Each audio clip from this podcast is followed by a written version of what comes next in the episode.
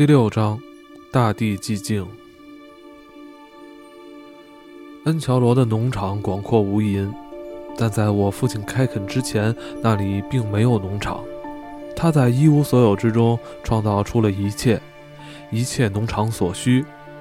他开垦丛林与灌木，利用岩石地与新土壤，依靠阳光与暖雨。他付出辛劳，拿出耐心。他不是个农民，他买下这片土地，是因为它们廉价却肥沃，还因为东非是片新兴的土地，站立其上，你能感觉到它的未来。刚开始的时候，它是这副模样：绵延的土地，有一部分是开阔的山谷，但绝大部分覆盖着高高的树木，有雪山、黑檀木、木薯、油木和竹子。它们的枝干隐藏在绵延树里的植被中，这些植被离地约有十二至十五英尺高。只有当它们被斧子砍下，然后被荷兰人整日用皮鞭管教的公牛们拖走，你才能看见树冠。一群叫做旺德罗波的人住在这片丛林里，并以弓箭和带毒的标枪狩猎其间。他们从未威胁到我们和父亲的工人们，他们不是好勇斗狠的人，只是隐藏在茂密的藤蔓、树林和灌木后面，看着斧子起落和公牛群来去，然后向丛林更深处迁徙。当农场的存在渐成定局，最初几间茅草屋前的土地被踏平，狗儿们在阳光下伸着懒腰。一些旺德罗波人会走出丛林，用黑白相间的油猴皮交换盐、油与糖。油猴皮可以编织成柔软的毯子，用来铺在床上。后来，油猴不再轻易地被捕获到，农场也已初具规模。但就算时间过了许久，我依然记得那些老旧磨损的毯子。那时候有成千的卡维朗多人和基库尤人在农场上干活，而不是十几个、二十个。那时候有数百头公牛，而不是寥寥数只。丛林退却了，像个值得敬佩的敌人那样，带着决绝的自尊。数个世纪以来，只有在原野上存在的岩石和灌木被清除干净，小屋变成房子，小茅屋变成马厩。牛群在草原上开辟出自己的小路。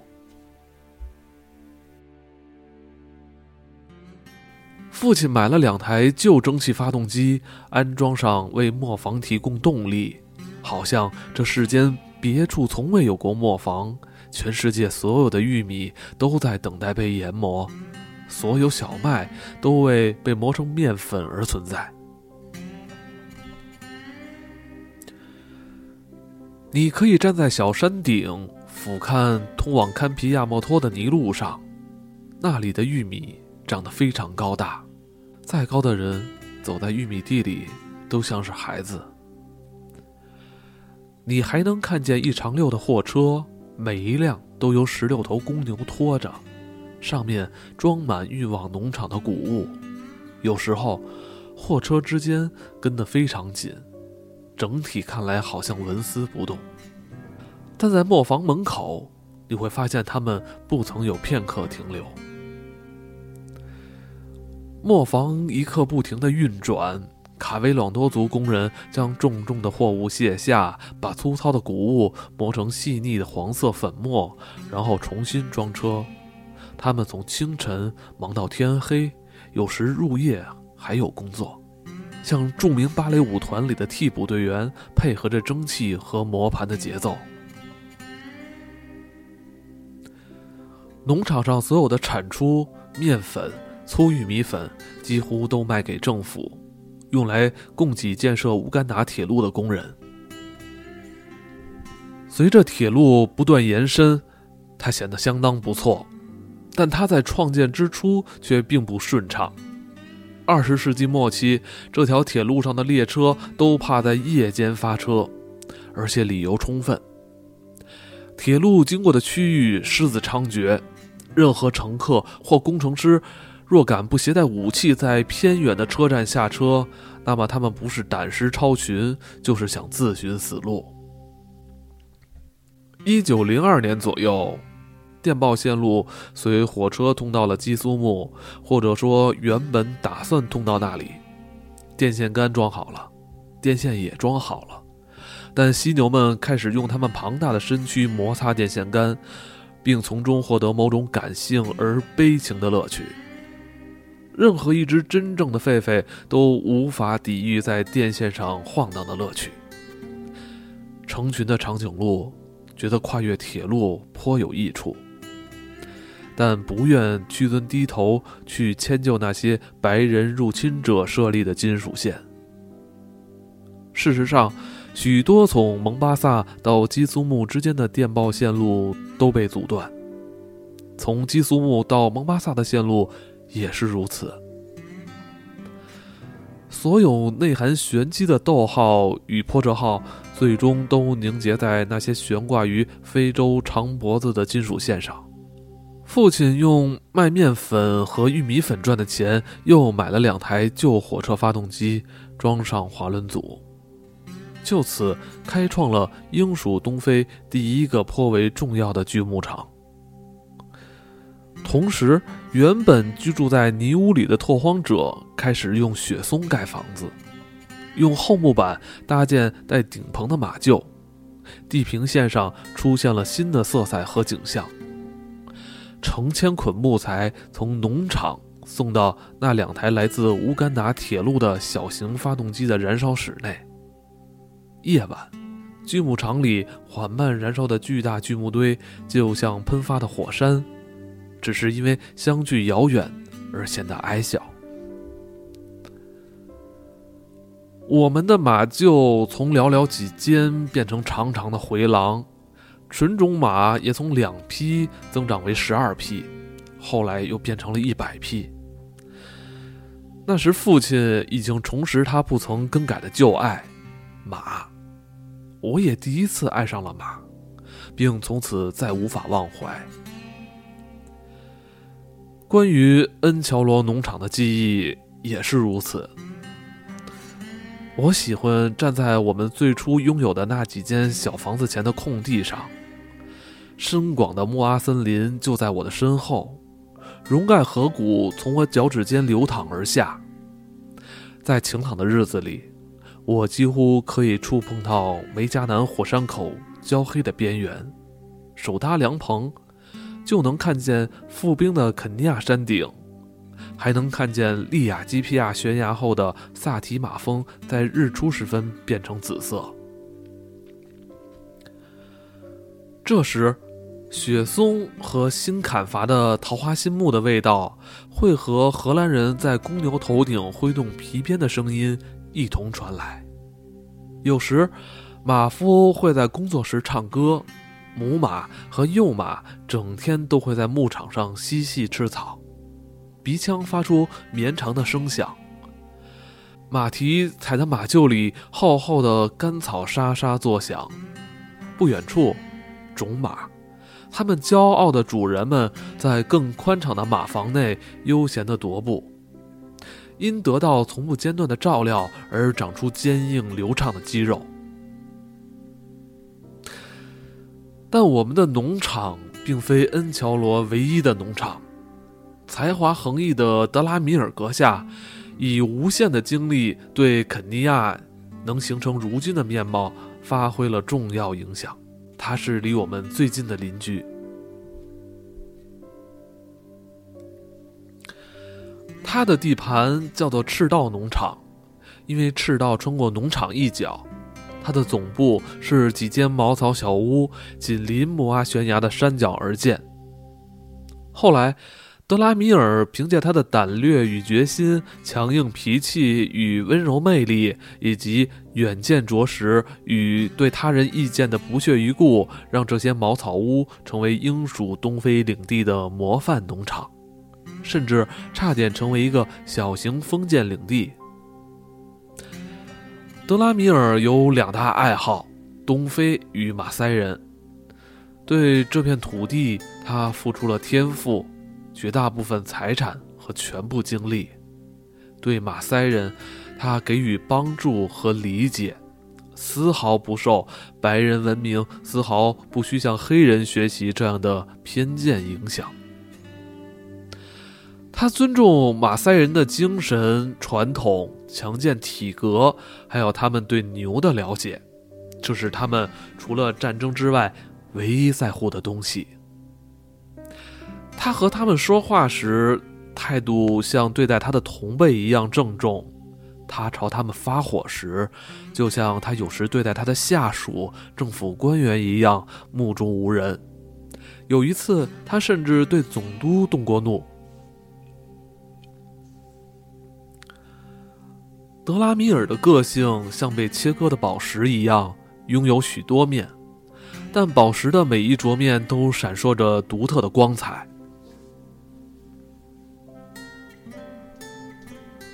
他的慷慨颇有传奇色彩，他有时毫不犹豫的大发雷霆，也同样如此。他挥霍无度，不管是自己的钱还是借来的，但他从不在自己身上花半分。而且他在任何细微之处都坦诚无私，他以漠视的方式抵御身体的疲惫，但他一生中绝大多数时候都疾病缠身。对他来说，世间没有东西比农业与英属东非的前景更为重要。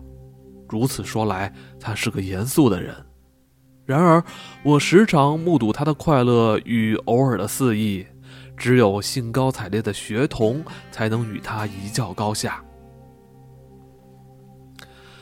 德拉米尔的样貌和偶然的举动，就像恶作剧的小妖怪帕克。但那些敢在太岁头上动土的人，会发现他的本性，与其说是反复无常，不如说是很类似吸血伯爵德古拉。在我学会飞行前的那几年里，曾在索伊桑布帮他管理马场。那时，我还不知道自己会愿意从事除调教马匹之外的其他工作。但我对他，或者说是对他在保护区的工作，因为小时候和第一任德拉米尔夫人熟识而颇为了解。我只和父亲一道住在恩乔罗农场。所以，从某方面来说，她是我的养母。有段时间里，我去赤道农场拜访德夫人的日子屈指可数。在我记忆中，她对我的幼稚问题总是很了解，给过我很多好的建议。德拉米尔阁下面对艰巨任务时的决绝意志被人尊敬，并牢记，最终他会战胜所有困难。而德拉米尔夫人，那些认识她的人认为，她最艰巨的任务或许就是耐心忠诚地辅佐丈夫的雄才大略，而不是彰显自己的天资。如果说德拉米尔阁下是东非开拓者中的冠军，那么他的诸多成就与自身的天赋都要归功于德拉米尔夫人的奉献和他的战友情谊。就这样，两个农场在恩乔罗安家，德拉米尔家的农场和我父亲的农场。尽管看不见彼此的小屋，但他们并肩站在赤道山脉的暗影下，等待着东非的成长。马夫统领怀尼娜在每天清晨敲响马厩的钟，这沙哑的钟声唤醒了农场。荷兰人开始把牛套在车上，马夫拿过了自己的马鞭，磨坊的发动机开始冒蒸汽，挤奶工、放牧人、羊倌、猪倌、园丁和仆人揉着眼睛，嗅着天气的味道，快步向各自的岗位进发。在平常日子，布勒和我也是他们中的成员，但在狩猎的日子里。我们在钟声敲响、公鸡在篱笆上展翅之前就溜了出去。有些教训我要学，有些则要学着躲避。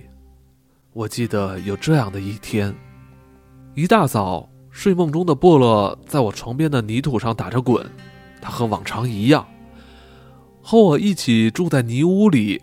同住的还有吵闹鸣叫的无数昆虫。我挪了挪身子，伸了伸懒腰，睁开眼睛，透过没装玻璃的窗户，远眺利亚基皮亚悬崖上的那块平地，然后起床。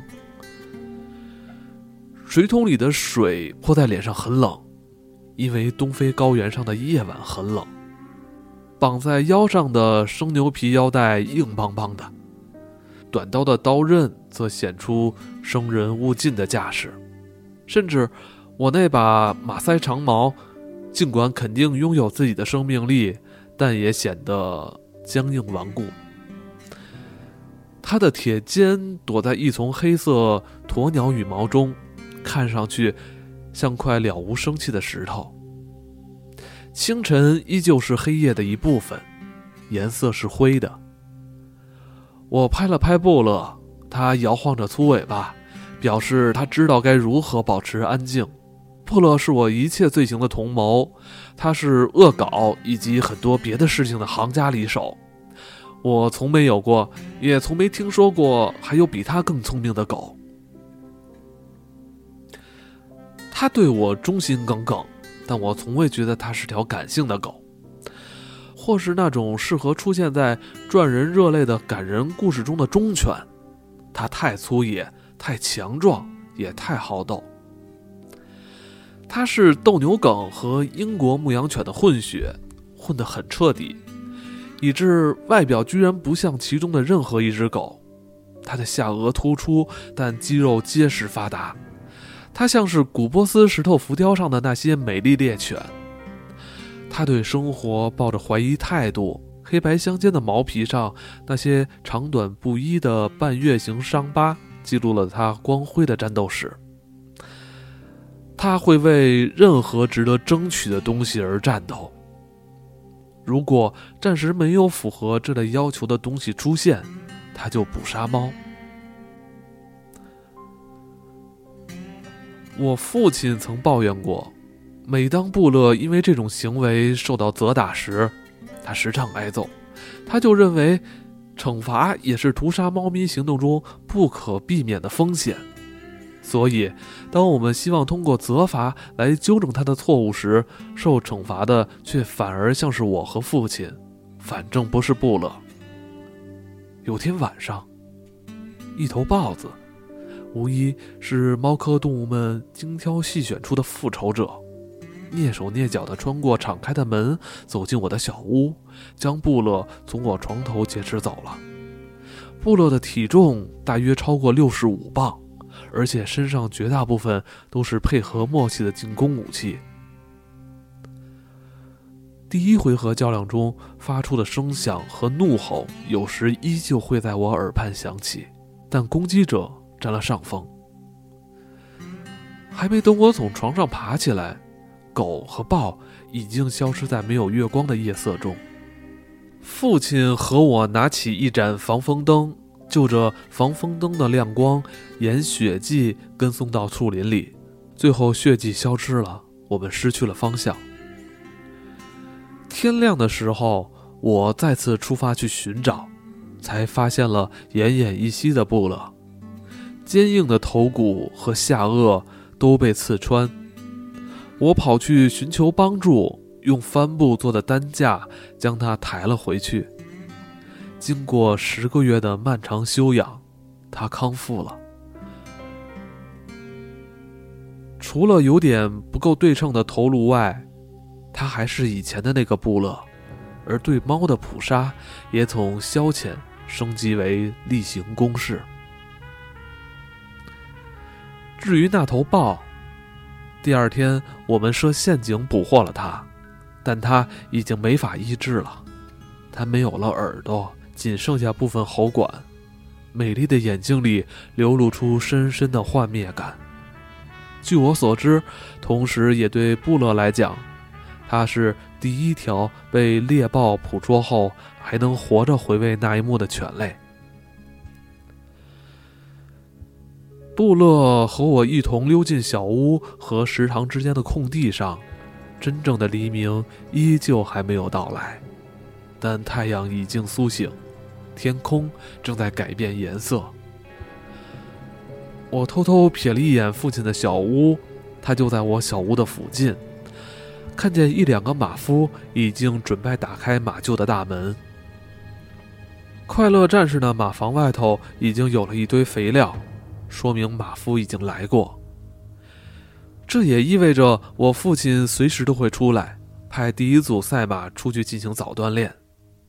要是他看见我手里的长矛、身后的狗和别在腰间的短刀，他一定不会相信我正全神贯注地想着英语语法基础和实用算术习题。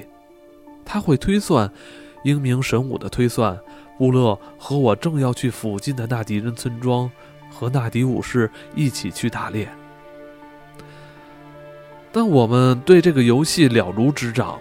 我们快步穿过家里的那些小屋，藏到小马驹的马房后面，然后等待时机成熟，再匆忙跑过蜿蜒的小路。这条路是我们和土著的脚步踩出来的，完全被高而枯的野草覆盖。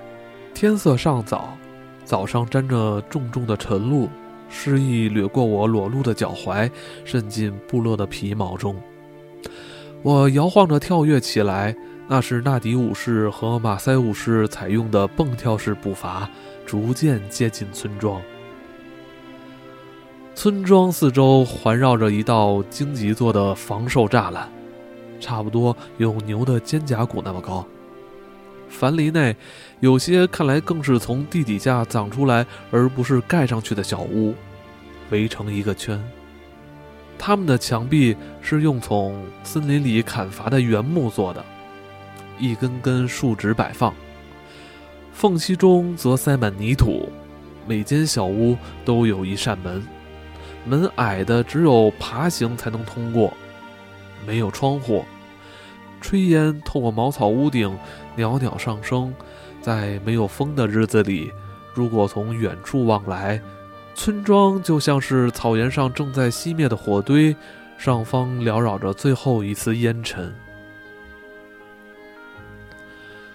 门前以及围在栅栏外的泥土都很平坦，被人、牛、羊踩得硬邦邦。我和布勒一起走进栅栏，一群混血的狗就摇着尾巴朝我们飞奔过来，有些还会不停地吠叫。布勒像平常一样向他们致意，带着傲慢的冷漠。他太了解他们了。成群的时候，他们是狩猎好手。单独行动时，却像土狼一样懦弱。我叫着他们的名字，平息愚蠢的咆哮。我们正站在武士首领的小屋前，一场纳迪族的狩猎即将开始。即便规模很小，也不能有些微的噪音或丝毫懈怠。我将长矛的钝尖插在地上，然后站在他的旁边，等待着门打开的那一刻。